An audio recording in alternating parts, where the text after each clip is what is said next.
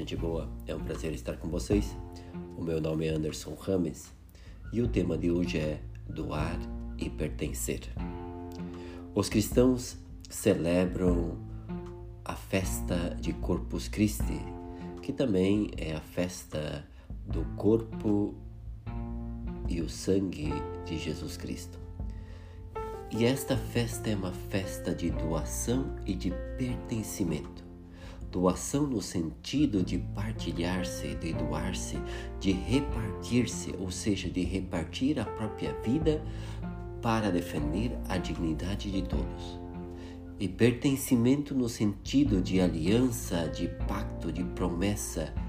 Eu me entrego a você totalmente e lhe sou fiel até a morte, e vice-versa, nesse sentido de pertencimento. De fato, a festa de Corpus Christi foi instituída no século VIII, mas isso não quer dizer que ela não vinha sendo celebrada antes. Esta festa foi celebrada na Quinta-feira Santa com Jesus Cristo e seus discípulos, conhecida como a Santa Ceia. E a igreja, ela quis que essa essa última celebração, esse evento tão grande, que faz parte da nossa espiritualidade, da nossa fé, da nossa vida cotidiana, fosse lembrada e festejada continuamente em nossa vida. Antes de Jesus ir à prisão e ser morto, Jesus quis celebrar a Páscoa e enviou dois de seus discípulos para arrumar tudo e para que todos pudessem celebrar a Páscoa. E isso está escrito no, no Evangelho de Marcos, capítulo 14, Mateus, capítulo 26, é, Lucas, capítulo 22. E, e aí estão jantando todos juntos. E de fato, era preciso preparar o pão, o vinho, o cordeiro, as ervas amargas, para recordar em uma refeição como previa a lei que está escrita no livro do Êxodo, capítulo 12, a saída de Israel do Egito, a libertação da escravidão, o nascimento do povo pertencente ao Senhor. Olha que, há, que fato tão interessante. Jesus, na verdade, não fez nada novo, ele somente resgatou a lei e estava vivenciando com seus discípulos o que já estava escrito no Antigo Testamento. E quando Jesus se senta na mesa para a ceia, ele faz gestos e fala algumas palavras sobre o pão e o vinho que dão a origem à celebração da nova aliança com a sua comunidade, que dão origem à celebração cristã que nós vivemos hoje. Dessa ceia está descrito nos, nos evangelhos que eu já citei e também está é, citada na primeira carta aos Coríntios, capítulo 11. Esses relatos são um pouco diferentes entre si porque as testemunhas que presenciaram e que vivenciaram são diferentes. É óbvio que vão escrever os pontos de, é, pontos de vistas diferentes sobre esta, esta ceia. Mas aí retrata a intenção mais profunda de Jesus. E as primeiras comunidades cristãs, portanto, querendo permanecer fiéis à intenção de Jesus, repartiram as suas palavras, retornaram, retomaram os seus gestos e continuaram essa tradição ao longo dos séculos até chegar hoje. Em primeiro lugar, Jesus faz uma ação ritual, toma o pão, pronuncia a bênção e depois parte e o dá aos seus discípulos. Algo fantástico. Quando Jesus toma o pão, quer dizer o seguinte: assuma a sua vida, toma ela em suas mãos, seja responsável dela, se dá conta aquilo que você tem, aquilo que você é. Abençoa, pronuncia abençoa, abençoa, agradeça a Deus por aquilo que você já tem e é. E aí, parte. Olha só que interessante, Jesus não somente parte, quanto nós mais partilhamos os nossos dons, os nossos bens, muito mais recebemos. Quanto mais amor você dá, mais amor você vai receber. E assim em, em tudo na nossa vida, Jesus parte. Mas é interessante que ele dá aos seus discípulos para que eles continuem fazendo isso. Quer dizer, a expansão da vida digna depende de nós, a expansão do amor depende de nós, a, o bem-estar depende de nós. Quer dizer, não basta somente partir e ficar para mim. Não, eu preciso partilhar com todos, porque eles também vão ter amigos e assim sucessivamente. Todo mundo vai ficar enriquecido.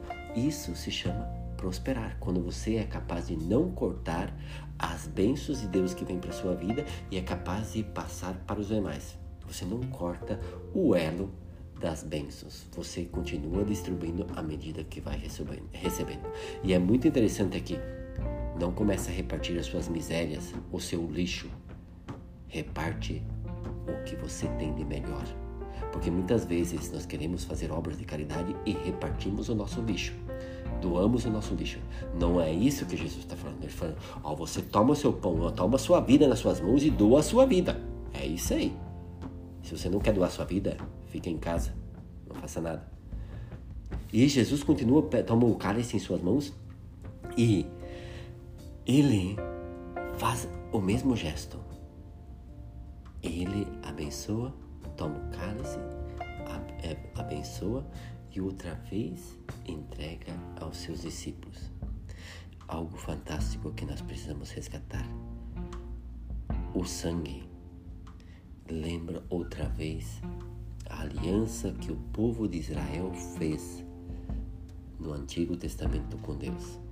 Quando quando Israel estava no Monte Sinaí junto com Moisés, e aí ofereceram sacrifício a Deus, e Moisés toma um pouco do sangue dos animais oferecido em sacrifício, eh, asperge sobre a assembleia e asperge sobre o trono, o trono eh, montado para oferecer culto. E com isso ele estabelece uma aliança com o povo. Isso está descrito no livro do Êxodo, capítulo 24. E aí, naquela celebração da aliança, o sangue, a vida unia Deus e seu povo em um pacto de pertença recíproca, em uma comunhão fiel na qual Deus se mostrava como Senhor misericordioso e compassivo. E eu, o povo promete ser fiel a Deus, que ele somente seria o Deus. Essa aliança que, que é estipulada aí no Antigo Testamento estava dirigida ao povo de Israel. E a aliança de Jesus é estipulada a todos, sem restrição. Inclusive, Judas comeu e tomou o sangue na última ceia. Quer dizer, tomou, comeu do pão e tomou do vinho. Quer dizer, ninguém é excluído da aliança de Jesus, inclusive os traidores, inclusive aqueles que se consideram pecadores, os mais pecadores, os mais sujos, estão incluídos nesta aliança, porque é uma aliança por todos, não é somente para um grupinho.